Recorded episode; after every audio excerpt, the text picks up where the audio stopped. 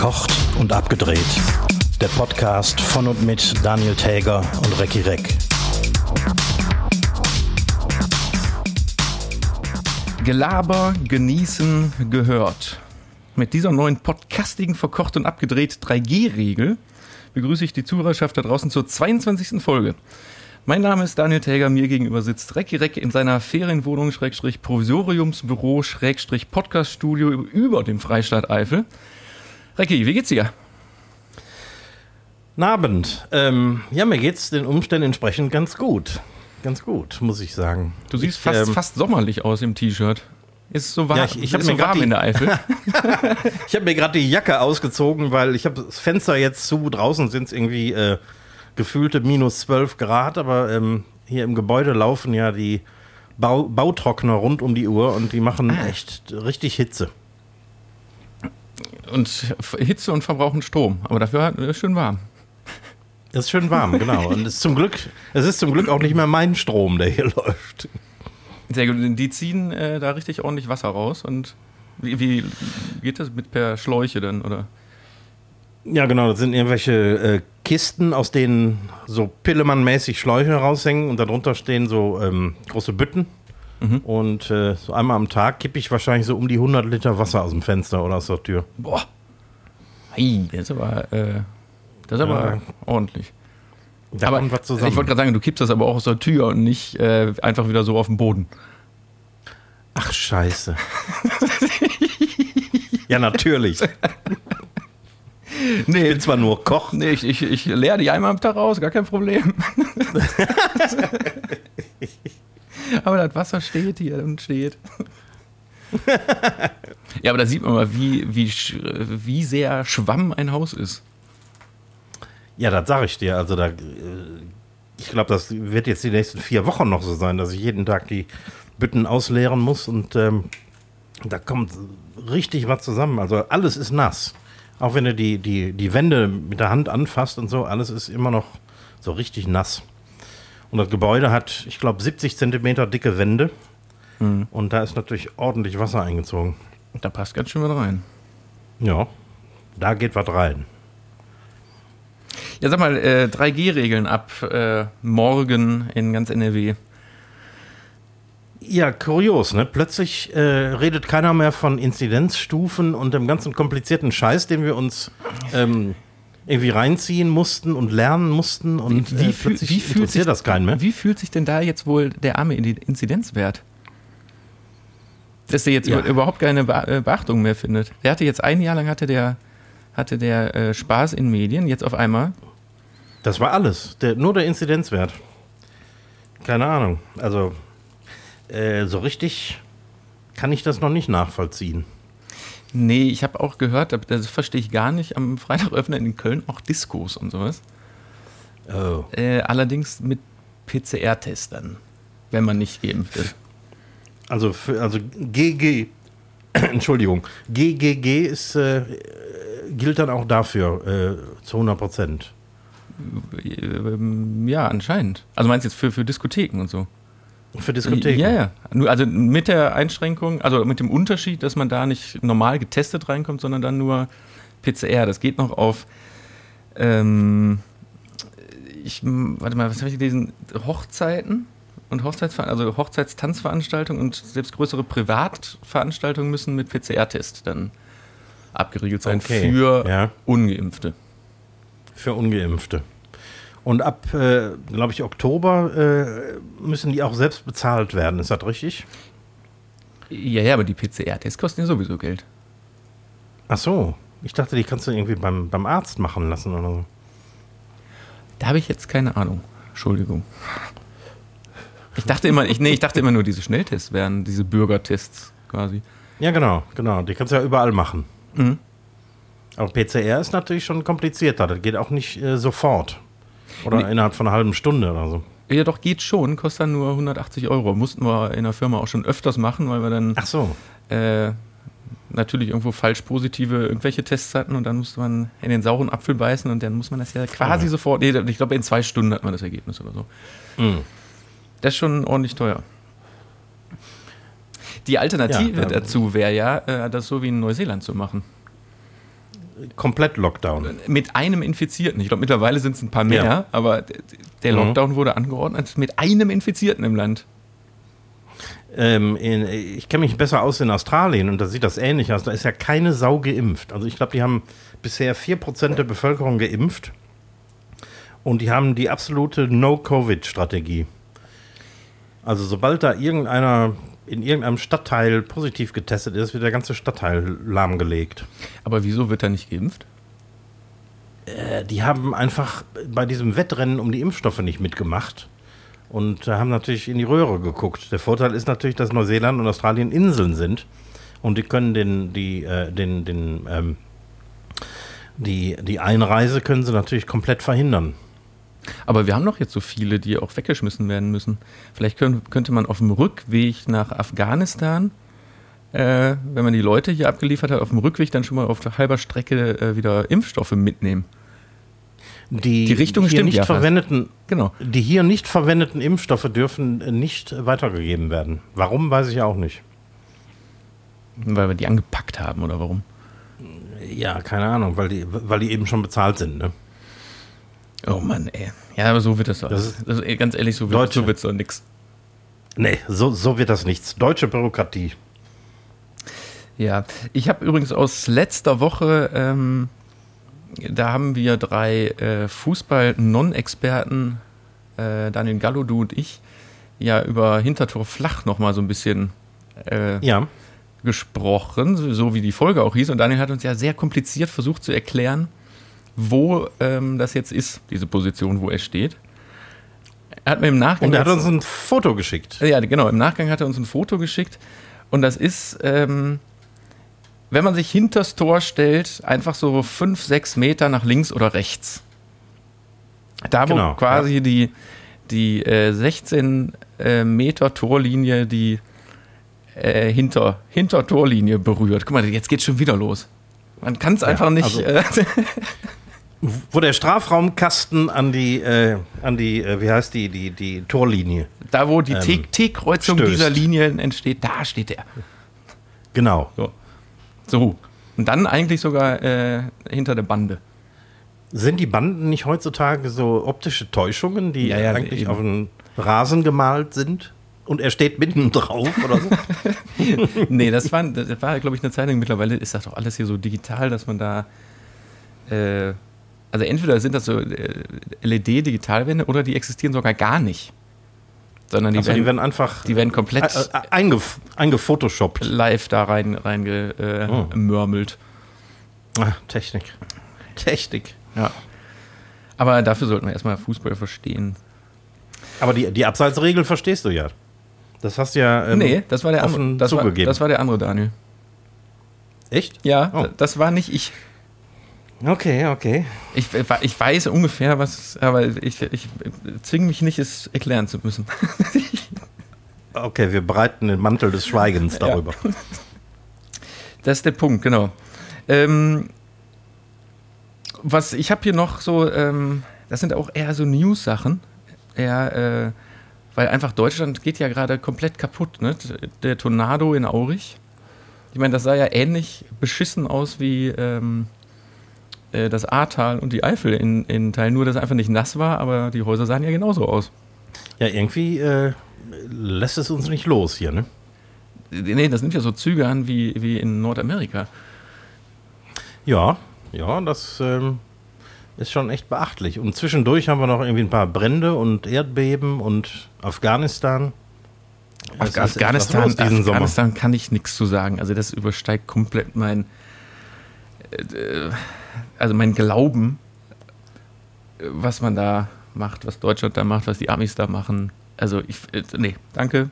Thema beendet. Ich, ich muss da noch kurz einwerfen, dass ich fast laut gelacht habe, aber eigentlich ist das Thema viel zu ernst, dass einer von den beiden Evakuierungsfliegern, äh, die ähm, die deutsche Luftwaffe da runtergeschickt hat, ähm, heute kaputt gegangen ist und ausgetauscht werden muss. ist das nicht typisch? ja, aber ist das nicht genauso wie mit den, ähm, mit den, ich- keine Ahnung, ich weiß genaue Zahl weiß ich nicht, aber 16 Kampfjets, die Deutschland besitzt, wovon aber nur ähm, drei funktionsfähig sind. wovon aber nur zwei irgendwie eine komplette Belegschaft haben oder so. Also ja, das ist so, so typisch. Das, man, man muss sich wundern, ne? ja, wir sind ein Volk von Also, da, Pazifisten, da, da, da wir brauchen mal, sowas nicht. Da gab es doch mal irgendwo so die geile Theorie, ähm, dass wenn äh, wir beide jetzt zusammenschmeißen und uns einen Kampfjet kaufen, dann haben wir halb so viele Kampfjets wie Deutschland. Funktionsfähig. Funktionsfähig. so, damit wären wir ja für Deutschland eine ernstzunehmende Bedrohung. Ja, das stimmt. Und ich, ich schätze, von, äh, von, von der äh, Corona-Überbrückungshilfe ähm, könnten wir uns schon quasi ein, ein kleines Teil von so einem Flieger leisten. Ja, Ein Rad. Obwohl, vielleicht fangen wir mit dem Flügel lieber an. Ja, ich, ich denke mal drüber nach. Ja, äh, Kategorieteil. Ja. Ja, genau. Ich, hab, ich hätte ein Zitat für dich. Das ist ähm, ein altbekanntes, ähm, auch aus aktuellem Anlass natürlich. Und ähm, ich hätte gerne von dir gewusst, wer das Zitat zitiert, äh, Quatsch, äh, gesagt hat. Und ähm, Auch wann oder nur wer? ähm, wer und äh, also ich, ich, ich, ich, ich gebe es dir erstmal äh, über den Äther. Niemand hat die Absicht, eine Mauer zu bauen. Hast du sicher schon mal gehört. Ja, das habe ich. Boah, scheiße. Weil ich bin natürlich drüber gestolpert auf Zitatsuche für dich letztens. Wo ich dachte, das wäre zu platt. Ja, genau. Habe ich mir auch erst gedacht. Aber es ist äh, tatsächlich etwas kniffliger, als man glaubt. Wer es ist, wer es ist und wann es gesagt wurde. Und da brauche ich jetzt gar kein genaues Datum, sondern wie lange vor dem Mauerbau wurde das gesagt? Weißt du, wann der Mauerbau war? Das ist ja kürzlich erst äh, gefeiert worden. ja, ja, eben, das, ist ein, 61. Aber ähm, Mhm. ähm, ich überlege gerade, kann das sogar sein, dass das nach Baubeginn sogar äh, stattgefunden hat, das Zitat? Oder zu, Nee. zu Baubeginn? Nee, nee, das nicht. Also wir, wir wissen, wann die Mauer gebaut wurde. Wann wurde es gesagt und von wem? Ja, ich, dann, ich, dann, aber es war ja wirklich kurz vorher, ne? Mhm. Ich, dann kann ich nur raten. Ähm, dann war es einen Tag vorher. Vor dem Und- äh, Spatenstich. Und wer es war, äh, sag ich nicht. Das bleibt mein Geheimnis. Weil. ähm, Ja. Das kann. Nee, das. Ähm, ja, ich rate jetzt, dann, dann war es Honecker. Und genau das habe ich auch gedacht. Wir nicht, Wessis vergessen tatsächlich, dass es vor Honecker noch einen, einen anderen sehr ähm, äh, ähm, lange an der Macht äh, äh, äh, sich äh, hat klammernden, äh, ähm, wie hießen die da? Staatsratsvorsitzenden gehabt hat. Okay. Und das war Walter Ulbricht. Ja. Also also jetzt, wo du es sagst, ist das völlig verständlich und klar. Mhm. Aber wann kam, wann kam denn Honecker? Ja, der, der Ulbricht ist 1971 ähm, abgesetzt worden von Honecker. Also zehn Jahre nach dem Mauerbau. Also ich sag ja, verkocht und abgedreht hat nach wie vor immer noch einen Bildungsauftrag, finde ich. Wir sind quasi öffentlich-rechtlich. Aber jetzt sag doch mal noch mal, wann das genau war. Also, ähm, die Mauer wurde am 13. August äh, 61 gebaut. Ähm, am 15. Juni 61 hat Walter Ulbricht diesen, äh, Ach, doch so uns dieses vorher. Zitat geliefert. Ja, zwei, äh, zwei Monate. Ah, Okay, ja gut, aber da war ja an sich war ja schon, waren die Pläne ja schon, müssen dafür ja schon geschmiedet gewesen sein. Ähm, wenige Tage nach äh, diesem, äh, diesem Spruch von Ulbricht ähm, wurde dann irgendwie äh, äh, von, von Khrushchev, war glaube ich der, der russische Präsident, der wollte dann tatsächlich also irgendwie diesen, ähm, diesen Abfluss von DDR-Bürgern in den Westen verhindern. Und da wurde erst viel hin und her diskutiert und geplant und gemacht. Ähm, und ich glaube, Anfang August stand fest, dass da irgendwas passieren sollte. Und am äh, äh, am 13. August haben sie dann tatsächlich ähm, den Spatenstich getan. So war aber, das. aber nämlich. jetzt nur, aber du scheinst dich ja noch mal ein bisschen eingelesen zu haben.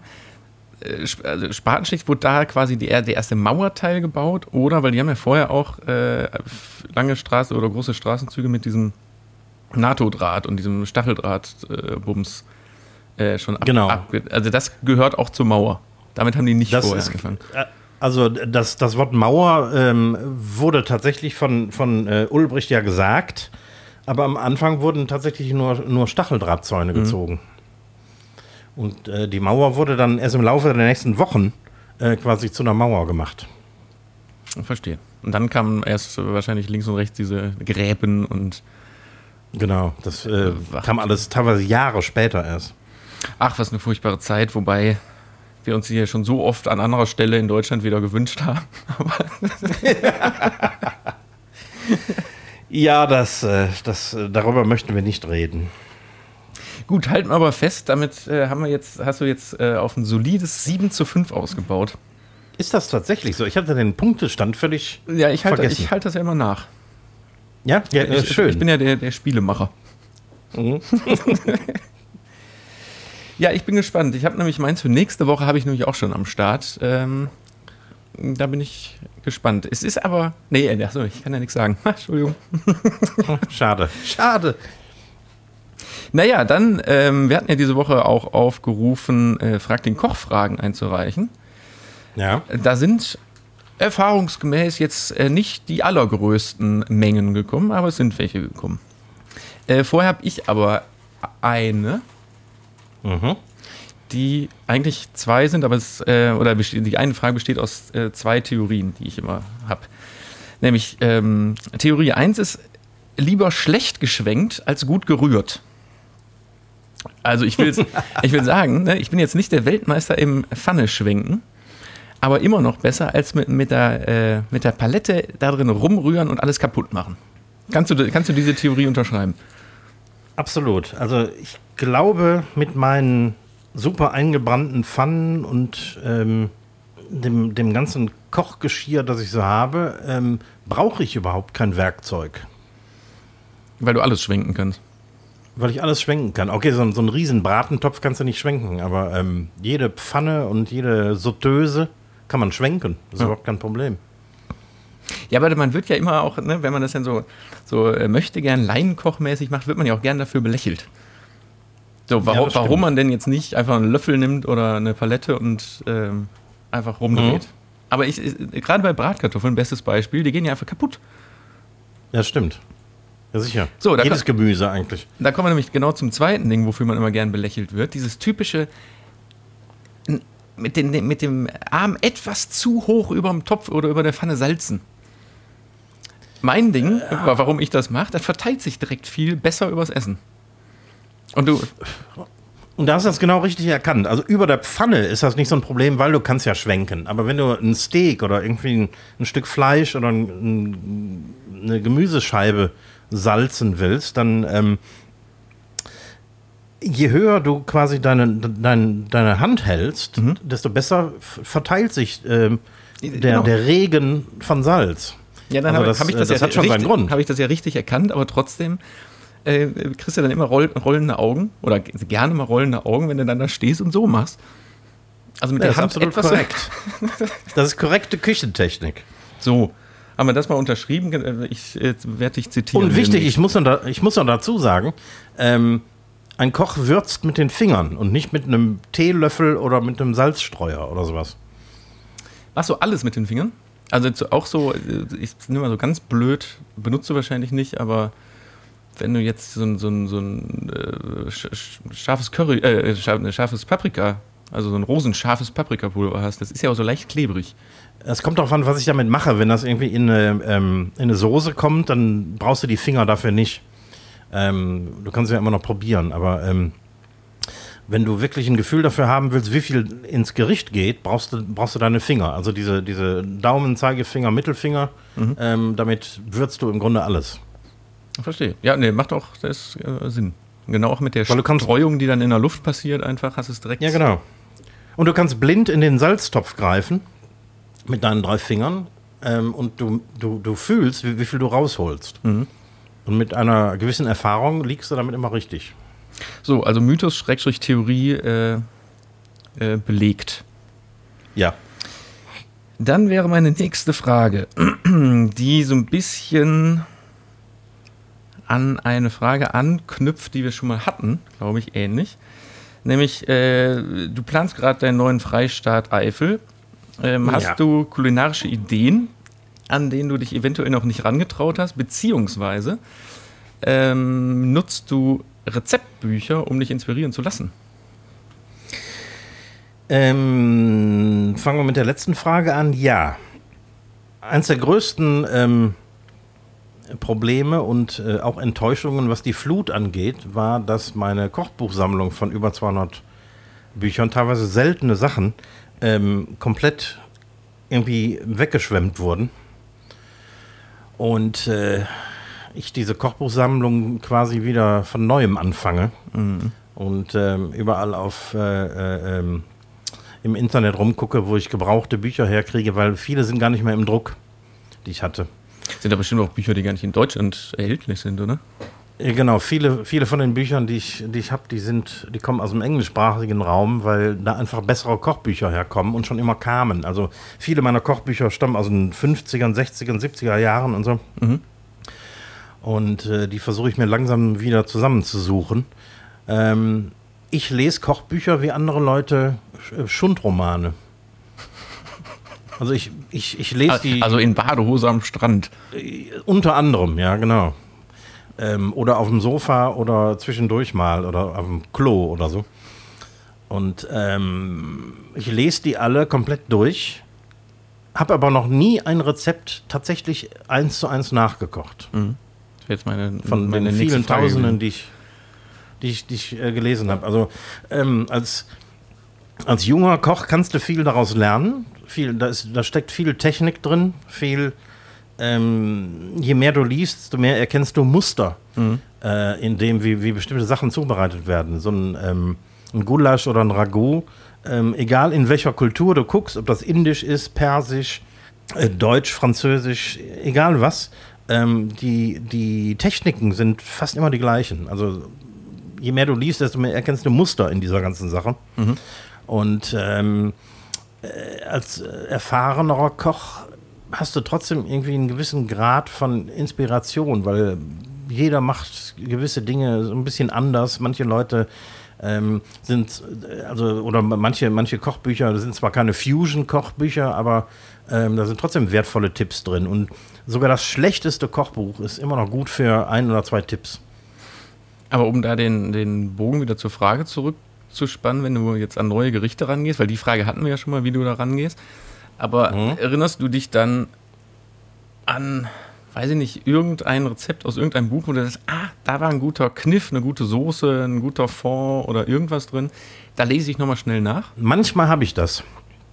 Und da geht es dann aber auch eher um etwas ähm, abgefahrenere Sachen.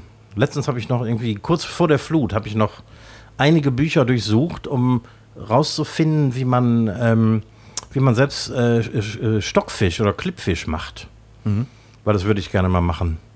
Also im Grunde, also ähm, in, in, in äh, Portugal, Spanien, Italien äh, gibt es dieses Bacala oder Bacalao. Das ist in Salz getrockneter Fisch, den man ähm, quasi wieder rekonstituieren kann, indem man den drei Tage in Wasser legt und dann irgendwas damit macht. Und du kannst den auch selbst machen, weil hier, hier kannst du den nicht wirklich gut kaufen, nicht in guter Qualität. Und ähm, das ist meistens irgendwie Kabeljau und so. Und Kabeljau krieg, kannst du hier frisch kaufen.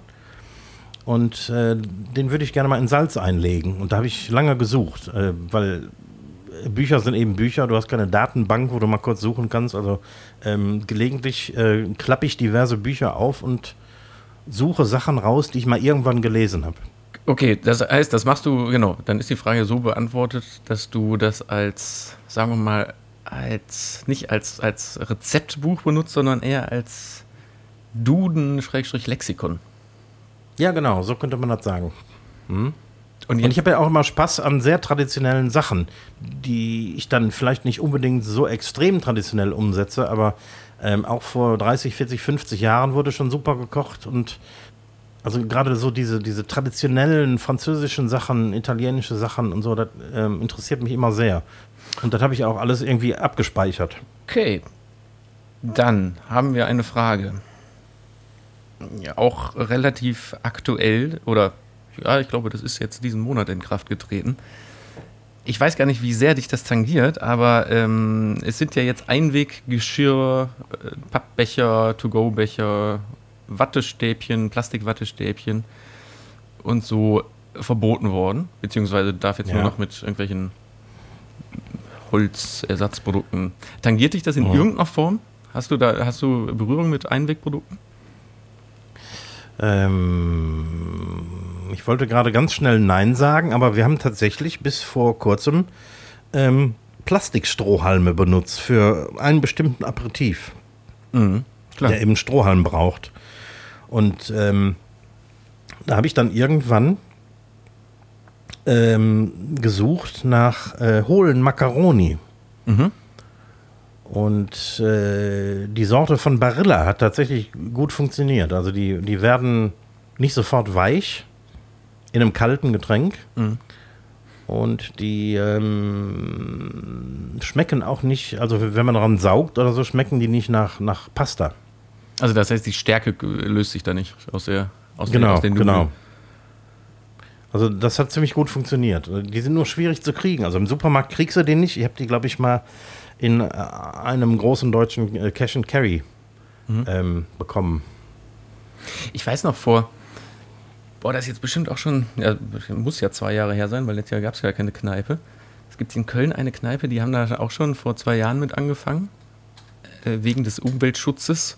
Mhm. Und da war es aber so richtig eklig. Irgendwie saß man da an der Theke und haben dann dem, irgendwie schon zu etwas späterer Stunde, dem, dem Barkeeper dabei zugeschaut, wie das war, die hatten so Mehrwegstrohhalme. Mhm. Quasi. Und wie so der, Glas- oder Metalldinger? So Metalldinger oder was Glas, ich weiß gar nicht mehr. Also auf jeden, Fall, irgendwas auf jeden Fall zur, zur mehrfachen Verwendung und dass der dann äh, am Abend stand er da an der Spüle und hat mit so Pfeifenreinigern oh. Äh, in diesem äh, Spülbrackwasser hat er dann da diese Strohhalme durchgeprüdelt und die dann zum Trocknen da hingelegt. Und ich fand das äh. wirklich vom, vom An... Ich, ich trinke zum Glück keine Getränke, wo man Strohhalm bräuchte. Aber ich fand das richtig widerlich mit diesen Mehrwegdingern. Und ja. ich meine, grundsätzlich ist Mehrweg ja toll, aber du, wenn du nicht weißt, wer da abends in welcher Schicht nach acht Stunden hinter der Theke stehen mit einem alten oh. Pfeifenreiniger durch. nee, nee, also. dann lieber, ne, dann lieber eine Nudel. Ja, echt, Strohhalme sollten echt zum Wegwerfen sein. Aber kann man nicht wirklich Stroh nehmen? Echt, echtes, einen echten Strohhalm? Ich habe tatsächlich danach gesucht. Früher gab es die ja. Also äh, die heißt ja nicht ohne Grund so. Ja, eben. Also ich kann mich auch an meine Kindheit erinnern, da waren Strohhalme tatsächlich noch aus Stroh. Aber du kriegst sie nicht mehr. Du kriegst nur noch äh, Bastelstrohhalme. Mhm. Die sind nicht zum Trinken, sondern um so, keine Ahnung, Weihnachtssterne zu basteln oder so. Ähm, die sind nicht dicht. Ja, ach so. Also irgendwie äh, ist das, äh, ist das ein Produkt, das es nicht mehr gibt. Ja, aber da könntest du ja mal einen deiner deiner, obwohl die Gemüsebauern heißen ja Gemüsebauern, weil die Gemüse anbauen und kein Korn. Kein Stroh. Kein, kein Stroh. ja. so als, als Nebenprodukt äh, hm. Könnte er leere Strohhalme anbieten. Der, der Nachbar von meinem Gemüsebauern ist äh, äh, Rollrasenproduzent. Vielleicht könnte der noch was äh, anlegen an Rollrasen, der vielleicht ein bisschen reifer wird. Und, äh Apropos, wo wir gerade bei, äh, beim Gemüsebauern sind, um die fünf Fragen mal ganz kurz hier, die Frag den Kochfragen zu unterbrechen. Ich habe äh, bei Facebook gesehen, du warst schwer aktiv als äh, Gemüsebauer, Lieferanten, Kurier, Fahrer. Ja, ich äh, fahre gelegentlich, äh, nennen wir sie Hilfstransporter. Das heißt, mein Gemüsebauer in Verbindung mit ein paar Kollegen, die ähm, spenden zweimal die Woche ähm, frisches Gemüse vom Acker für die ganzen ähm, Feldküchen, die äh, quer durchs äh, Flutgebiet aufgebaut worden sind. Mhm. Und äh, ich hole das Gemüse da ab und fahre das zur Verteilstelle. Und was hatten die, weil äh, da waren drei oder vier Fotos und auf dem letzten Foto standst du dann auf einmal mit einer Sonnenblume in der Hand und hast in die Kamera gelächelt. Äh, erklär mir dieses Foto bitte. Okay, also äh, die ähm, es, es äh, hat, äh, hat überhaupt keine, keine, keine Bewandtnis mit dieser Sonnenblume.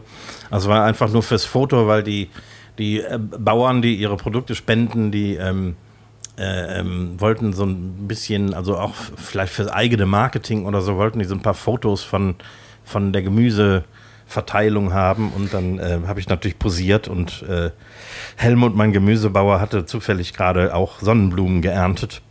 Ich weiß nicht, warum der die anbaut. Ja, aber es sieht auch wirklich süß aus, wie du da stehst. Vor, sieht, vor, vor, sieht vor nett aus. Ja.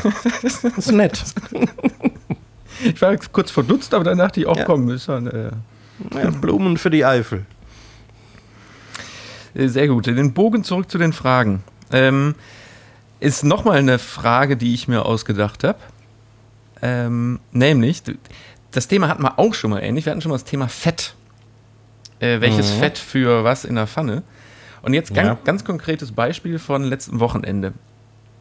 Ringelbratwürstchen in der Pfanne. Da kommt mhm. ja Öl rein. Und das braucht ja eine gewisse Hitze. Oder wir reden jetzt nicht über, nur über Ringelbratwürstchen, aber alles, was jetzt nicht die Pfanne so komplett einnimmt. So, ich lege da schon immer diesen, dieses Spritzgitter drauf. Die äh, Abzugshaube ist auf Düsenjet-Modus und trotzdem, die Küche stinkt zwei Tage lang einfach nach Fett. Und wenn man die Tür zum Wohnzimmer vergessen zuzumachen, dann äh, auch das. Gibt es da irgendeinen Trick? Boah, eigentlich nicht. Eigentlich nicht. Kochen stinkt, das, Punkt. Ja, ja, ist so. Ähm, ist, äh, also viele Leute stechen Bratwürste zum Beispiel an mit einem Messer oder mit einer Gabel. Mhm. Ähm, das ist eigentlich nicht notwendig. Ja, ich glaube, das ist Dinger auch das, was in die Luft geht, ist ja auch nicht das, was aus den Würsten oder irgendwas kommt, sondern das ist das heiße Fett, was einfach verdunstet. Ja, aus den, aus den Würsten tritt natürlich auch ordentlich Fett aus. Auch e-, egal, ob du da jetzt Löcher reinstichst oder nicht. Ja. Ähm, und dieses, und die, gerade dieses Fett, also dieses tierische Fett, ähm, das äh, qualmt und stinkt schon ganz ordentlich. Also eigentlich, deswegen haben äh, äh, Restaurantküchen äh, riesige Abzüge über dem Herd. Ich finde, für meine Herdgröße ist die Abzugshaube angemessen, weil die ist genauso groß. Ich kann, also, was soll ich da jetzt drüber hängen? Ja, da brauchst du wahrscheinlich ein größeres Kaliber, wenn du, wenn du nichts riechen willst in deiner Wohnung nach der, nach dem, äh, nach der äh, Hitzebehandlung von Bratwürsten. Ja, zur Not oder draußen auf den Grill legen. Genau. Ich meine, das ist eigentlich, fragt man sich nachher immer, äh, warum, warum, warum hast du das nicht gemacht? Ja, ja, und da siehst du natürlich auch, wie viel Fett da in die, in die Holzkohle tropft oder in, in was immer da unten drunter ist. Ähm, und das qualmt ja auch recht ordentlich. Ja, da hast du recht. Ja, gut, äh, ich äh, lerne da, also was das angeht, lerne ich nicht dazu.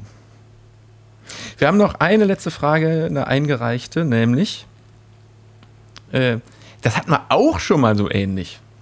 Aber oh. äh, deswegen ist da direkt ein Ausschluss nämlich mit drin.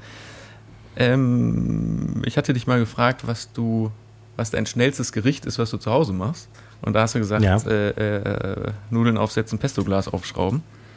Genau. Nämlich die Frage lautet: äh, Hast du ein schnelles Rudel, äh, Nudelrezept auf Lager, was nicht heißt Pesto-Glas aufschrauben? Also da geht es aber nicht, nicht um ein Rezept für, für Nudeln, sondern ein Rezept mit ich Nudeln. Ich gehe davon aus, ähm, dass es da nicht um die Nudeln geht, nee, sondern um die Soße. Weil ich hätte ein super schnelles Rezept für Nudelteig. Weil es, äh, äh Nudelteig ist das Simpelste, was es gibt. Ich verstehe, aber es geht ja bis auf die Ziehzeit, also Ruhezeit ist das so immer schnell. Ja, du brauchst im Grunde je 100 Gramm Mehl brauchst du ein Ei. Und das, das, das ist das Rezept. Ja. Es gibt natürlich, äh, es gibt natürlich äh, äh, etwas anspruchsvollere Rezepte, aber wenn ich zu Hause mal selber Nudeln mache, also irgendwie Bandnudeln oder sowas, dann ähm, nehme ich genau dieses Rezept. 100 Gramm Mehl, ein Ei. Okay, und äh, ich glaube, es geht aber ich meine, hast, hast ja, du ein schnelles Nudelrezept auf Lager? Ich glaube, es geht um die Soße. Es geht um die Soße. Ähm, Dose Tomaten ja. aufmachen und warm machen. ja, kein Scheiß. Also da habe ich gerade dran gedacht. Das ist also ein Rezept, das habe ich mal irgendwann entwickelt, in Anführungsstrichen, weil da gibt es nicht viel dran zu entwickeln, aber das ist so eine Sache, die, die kann ich immer schnell machen, wenn ich in den Kühlschrank gucke und habe noch irgendwie ein Paket Schafskäse da, also fetter, und eine Dose Tomaten, dann ähm, hast du sehr schnell ein super Gericht gemacht. Das heißt, irgendwie ähm, viele Zwiebeln in, und Knoblauch in der Pfanne anschwitzen, ähm, Dose Tomaten drüber kloppen, ähm, gut einkochen lassen, damit die Soße sämig wird und nicht, nicht flüssig ist. Ähm, ein bisschen Minze oder irgendwas rein, was gerade auf dem Balkon steht oder so. Ähm, die Soße, wenn sie fertig ist, vom Herd ziehen und den Fetterkäse reinbröseln und noch einen kleinen Schuss Olivenöl oben drüber. Fertig ist, ist die Soße. Einfach den, den, paar- den, den äh, kalten Feta drüber bröseln einfach. Ja, genau, genau. Okay. Der löst sich so halb auf und halb ist er dann noch fest, wenn du den unter die Nudeln gerührt hast. Das klingt aber gut. Brauchst du nicht mal Parmesan oben drüber, weil Käse ist ja eh drin. Käse ist ja schon drin. Okay, das ist das zweitschnellste Nudelrezept neben, neben äh, Pesto-Dose, Pest, Pesto-Glas aufmachen. Ja, würde ich sagen. Hm? Ja, damit hoffe ich, ist die Frage beantwortet und eins, zwei, drei, vier. Das waren fünf Fragen an den Koch. Damit sind wir da durch. Guck mal, wir sind ja auch schon, wir sind ja eigentlich auch schon durch die Folge geritten. Allerdings. Ne? Ich habe gar nicht auf die Uhr geguckt, ja. Wir haben ja letzte Woche, letzte Woche haben wir ja richtig Überstunden gemacht mit unserem Gast. Ja. Äh, da müssen wir uns, wir können ja jetzt nicht immer eine Stunde machen. Na, das können wir in unserem Alter nicht mehr. So, so viel Zeit hat keiner mehr. Hast du denn noch, hast du offene Themen noch, die jetzt äh, hier noch behandelt werden müssen? Ähm, nicht wirklich. Also der normale Wahnsinn ist ja eh immer da. Da müssen wir nicht drüber reden. Genau, und den haben wir ja auch schon abgehandelt. Ne? Ja, ich denke. Mal, dann äh, würde ich doch ähm, einfach sagen, äh, dieses Machen wir einen Deckel drauf. Machen wir einen Deckel drauf. Dieses hier war verkocht und abgedreht für diese Woche, Folge 22. Äh, ja, vielen Dank fürs Zuhören an euch alle da draußen. Ähm, äh, liked uns schön bei Facebook und Instagram. Guckt, was wir da irgendwie Neues, Schönes, Blödes äh, treiben. Uns über Fußball richtig auseinandersetzen. Äh, zu hören, wie gesagt, ne, immer weiterempfehlen auf allen Portalen, wo es Podcasts gibt. Also da muss sich keiner zieren, er hat keinen Zugang. Man kann sogar über die äh, unsere Homepage äh, www.verkocht-abgedreht.de, selbst da kann man es hören. Da sind auch nochmal jetzt neuerdings alle äh, Folgen, äh, Cover, Rückblicke bis Folge 1 die- zu sehen. Die hervorragenden Titelbilder, für die wir inzwischen berühmt sind. Ein, ein Foto bekloppter und beschissener als das andere. Äh, genau, in dem Sinne äh, sage ich äh, Tschüsskes bis nächste Woche. Die letzten Worte gehen an Ricky Rick. Ja, und ich verabschiede mich mit, äh, dem, ähm, mit der gastronomischen 3G-Regel: ähm, gekocht, jesse, gedrisse. Bis nächste Woche, Marit Jotsch. das sind 3 J und nicht 3G. Das, ja, das, das äh, kommt hier im Rheinland aufs Gleiche raus. Okay, ich halte mich raus, ich bin raus. Tschüss. Tschüss. Wir hören uns nächste Woche, Marit Jotsch. Schwenkt rot.